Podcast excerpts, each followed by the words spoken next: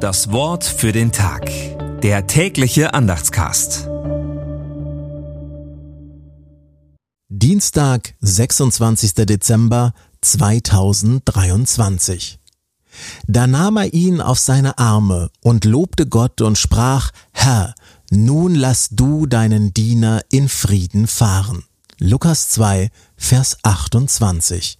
Gedanken dazu von Pfarrer Philipp Geisler.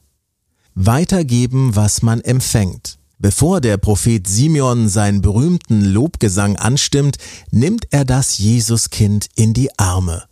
Das griechische Wort, das den Vorgang beschreibt, heißt Enkalizomai und bedeutet Herzen. Interessant ist, dass dieses Wort im Neuen Testament nur noch in einer weiteren Erzählung vorkommt, nämlich als Jesus die Kinder segnet. Da herzt er sie und legt die Hände auf sie und segnet sie. Mit anderen Worten, der erwachsene Jesus gibt genau das weiter, was er als Kind empfangen hat.